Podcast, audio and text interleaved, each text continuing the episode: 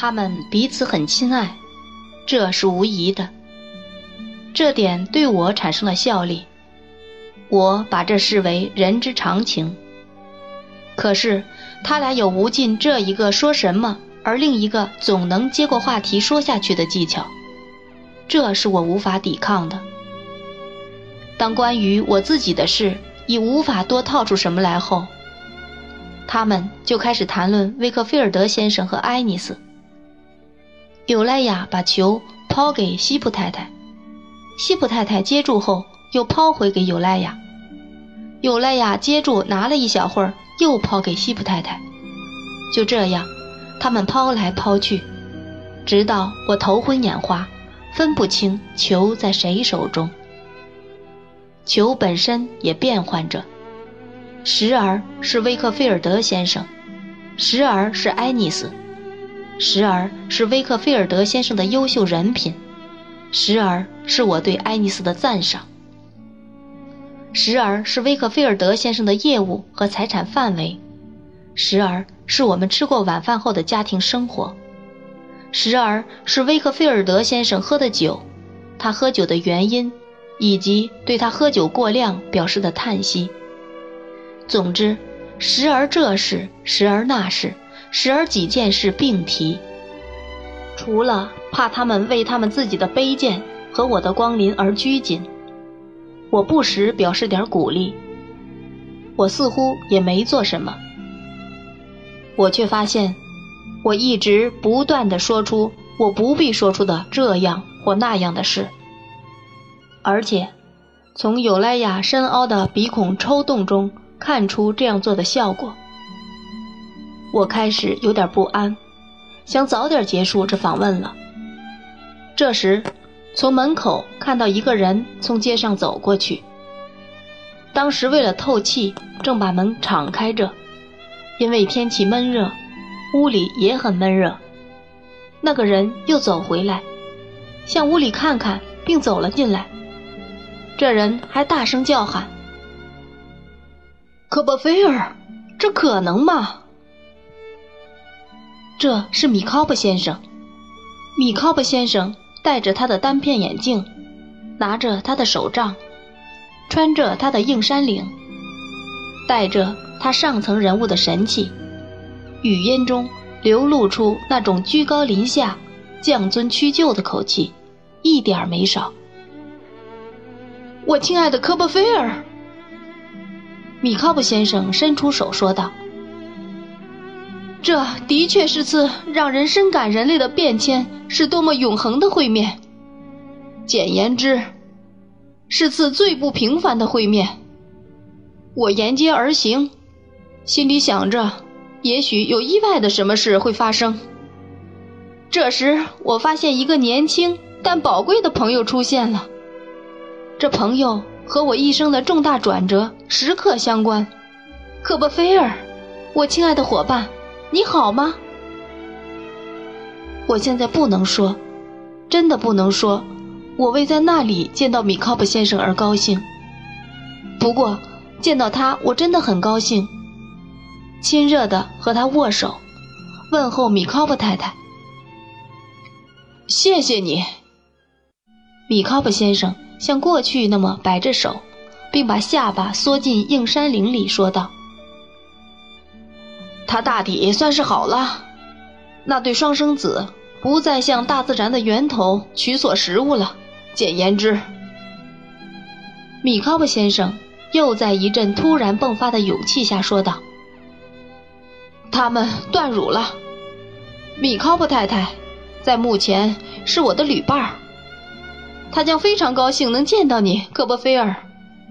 他将高兴重见到你这样一个。”从各方面都证明是神圣的友谊祭坛前最宝贵的祭祀。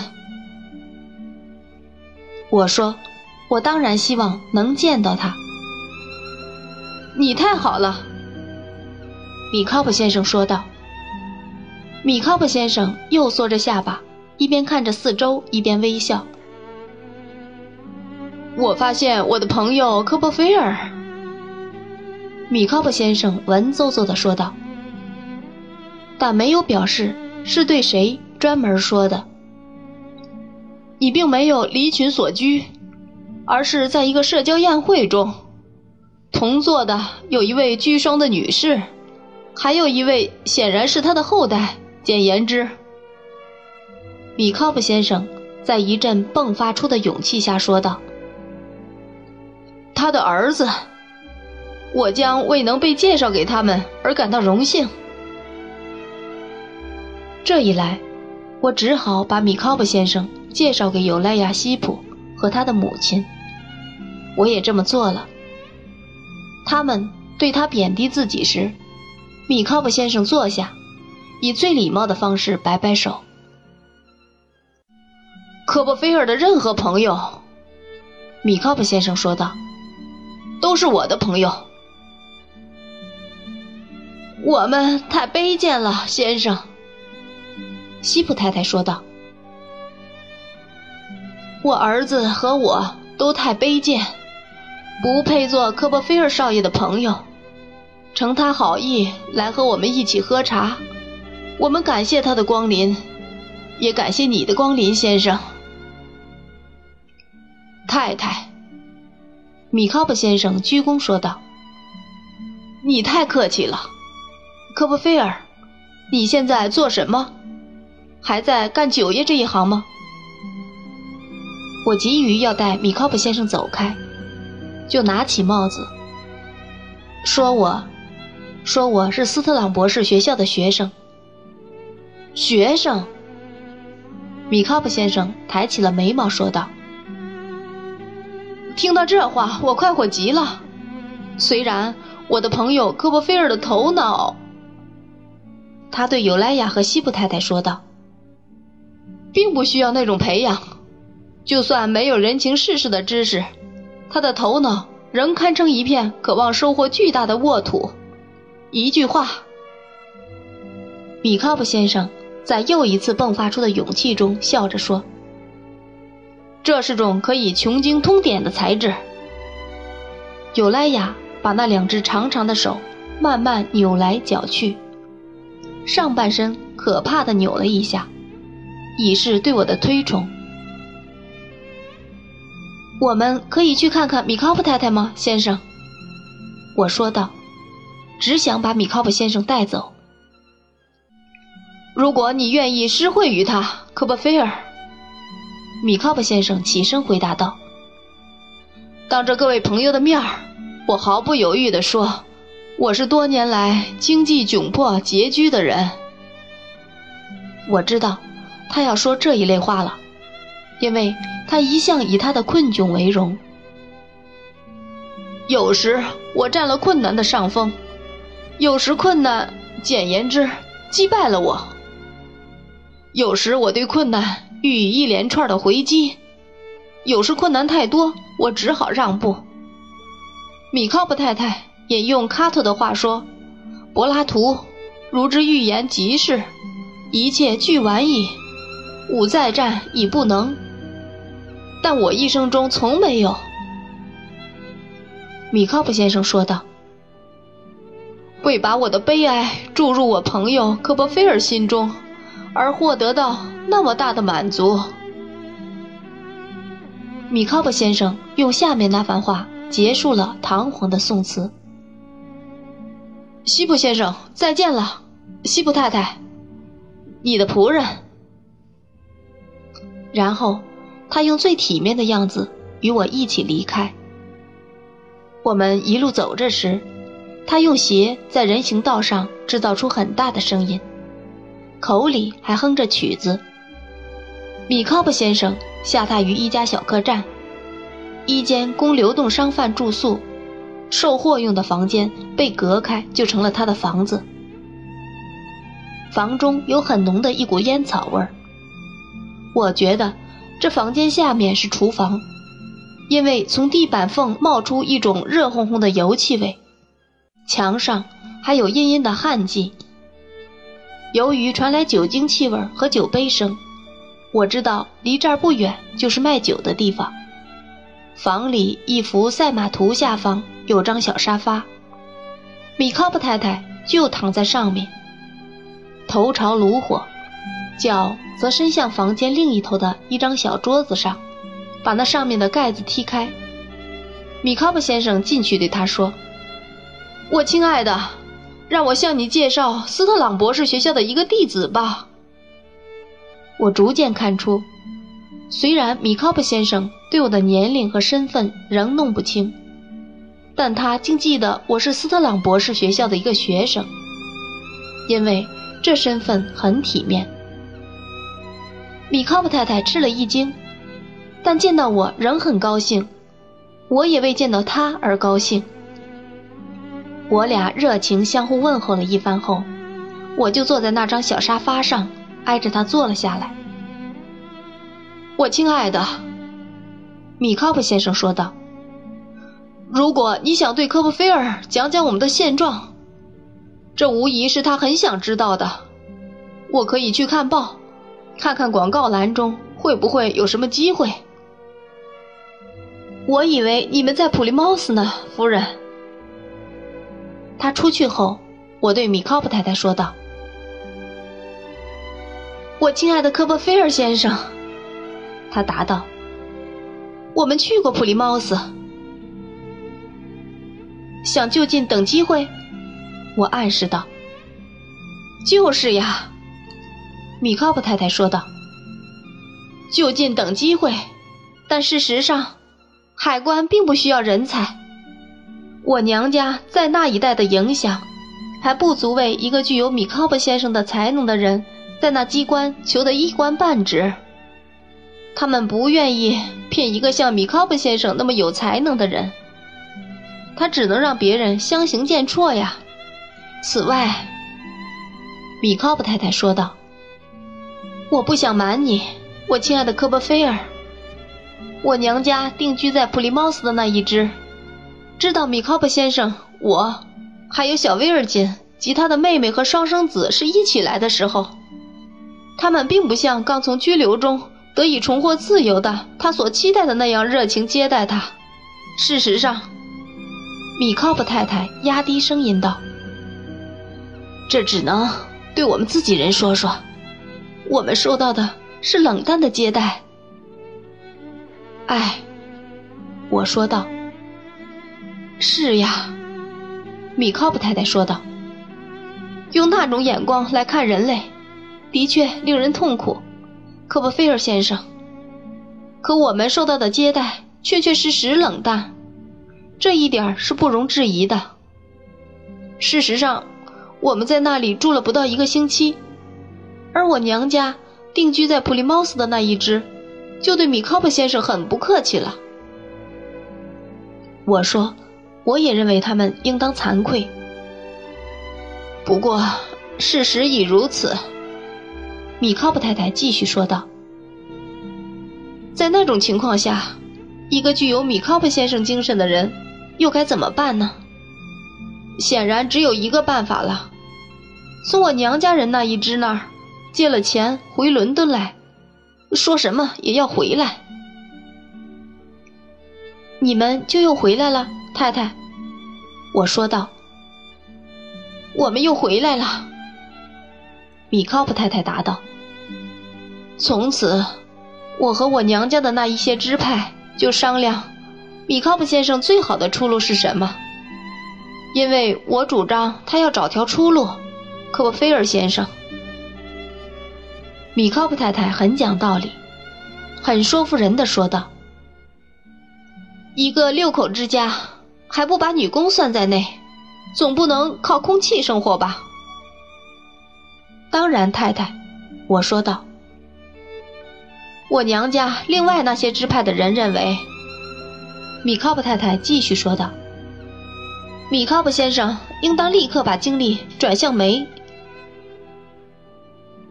转向什么？太太，煤。”米考布太太答道：“转向煤业。”经了解以后，米考布先生也觉得，在梅德威的煤业中。或许会有这么一个机遇，给一个像他这么有才能的人。所以，米考布先生说的对，应当走的第一步，当然应该是去美威的了。那地方我们去看过了。我说我们，科波菲尔先生，因为我永远不会。米考普太太很动感情地说：“我永远不会抛弃米考普先生。”我含糊着说了几句，表示我的赞美和同意。我们，米考普太太又重复道：“去看过米薇的了。”而那条河上的煤业，我个人认为，他或许需要才能，可他绝对需要资金。才能嘛，米考布先生有；资金嘛，米考布先生没有。我觉得，把梅德韦的大部分看了后，我个人就得出这样的结论：由于离这里很近，米考布先生认为，如果不来这里看看那教堂。也未免太仓促了。第一，这东西值得一看，而我们又先前又没看过。第二，在有教堂的市镇上，很有可能有什么机遇发生。我们来到这里，米考普太太说，已经三天了，没有任何机遇发生。我亲爱的科波菲尔先生，如果你知道。我们眼下正在等一笔伦敦的汇款，好付清我们欠着旅店的账。你也许不会吃惊，可这会叫一个陌生人大吃一惊了。在收到汇款前，米考普太太很激动地说：“我不能回家，不能见到我的儿子和女儿，也不能见到我的双生子。”对处于这样极困难的处境中的米考伯夫妇，我怀着极端的同情，便对刚回家的米考伯先生做了如此表示，并补充说：“我真希望我能把他们所需的钱借给他们。”米考伯先生的回答显示出他心里的激动，他握住我的手说：“科波菲尔，你是个真正的朋友。”不过到了山穷水尽时，凡是有刮胡刀的人，总会有一个朋友的呀。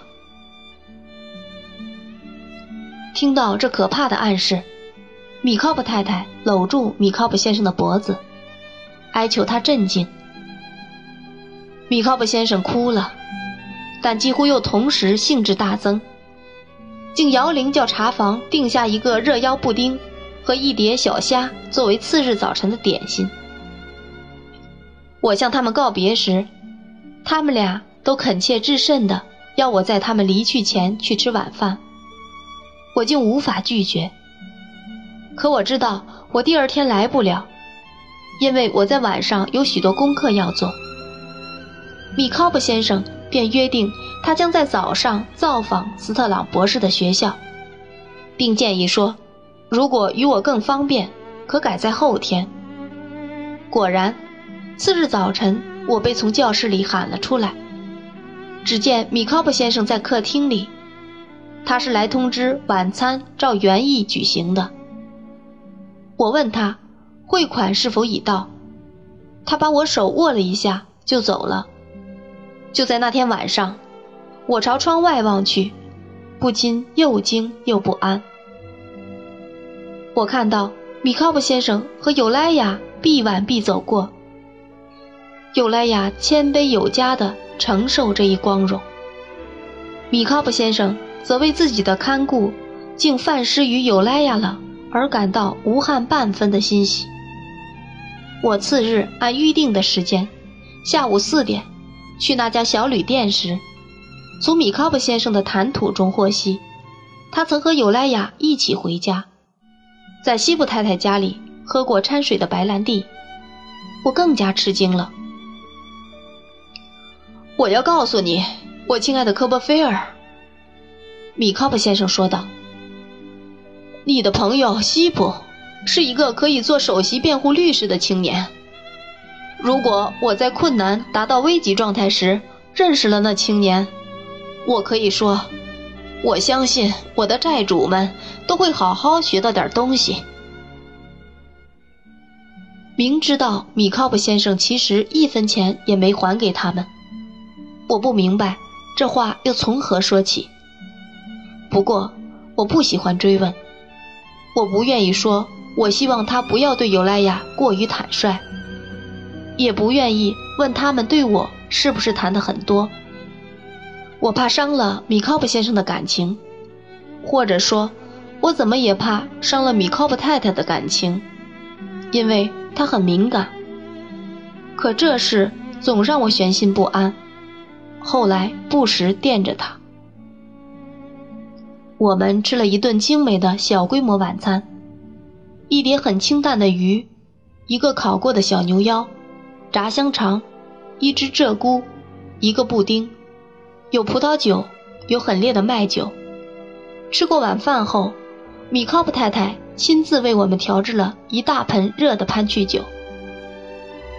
米考普先生高兴异常，我从没看见他这么高兴开怀过。由于潘趣酒，他的脸上闪着光，看上去那脸就像涂满了油漆似的。他对那小镇生了好感，为他祝福。他说：“米考布太太和他，在坎特伯雷过得极舒适愉快。他们都绝不会忘记在这小镇上度过的好时光。”后来，他又为我祝福，他、米考普太太和我回忆了我们昔日的交情。于是，我们又把财产重新变卖一遍。随后，我为米考普太太祝福，或者我至少说道。如果你允许，米考普太太，请让我为你的健康干杯，夫人。于是，米考普先生对米考普太太的品性发表了一番颂扬之词，并说他一直是他的指导者、哲学家和密友。他还向我建议说，我要结婚时应娶一个像他那样的女人，如果还找得到那样的女人的话。潘去酒喝光了。米考普先生变得更可亲、更高兴了。米考普太太的情绪也高涨了。我们唱起《友谊地久天长》，当唱到这儿有一只手，我忠实的朋友时，我们手拉手围着桌子。当我们唱到满满喝下好心肠时，虽然谁也不明白那意思，却都认为自己很受感动。一句话。我从没见过什么人像米考普先生那样开心过。直到那晚最后的时刻，直到我向他和他那慈爱的太太告别时，他都是那样。所以，次晨七点，我很意外地接到下面那封信。信上署名写信时间是头天夜里九点半，即我离开他们一刻钟后。我亲爱的年轻朋友，骰子已掷出，一切都结束了。用令人厌恶的欢乐之面具遮掩住忧伤。今晚我没有告诉你，汇款已无希望。在这种情形下，耻于忍受，耻于多想，耻于到来。我已用一张期票打发了这里的欠账，并写明。十四天后，在伦敦我的本堂维尔寓所兑现，期票到期时一定无法兑现，其后果是毁灭。霹雳要击下，树定会倒下。让现在这个给你写信的可怜人，亲爱的科波菲尔，做你一生之剑吧。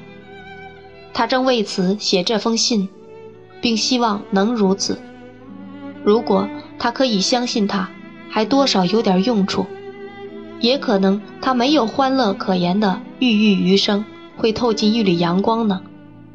虽说他的生命在目前还极成问题，我亲爱的科波菲尔，这是你收到的我的最后一封信了。沦为乞丐的流浪者，威尔金·米考布奇。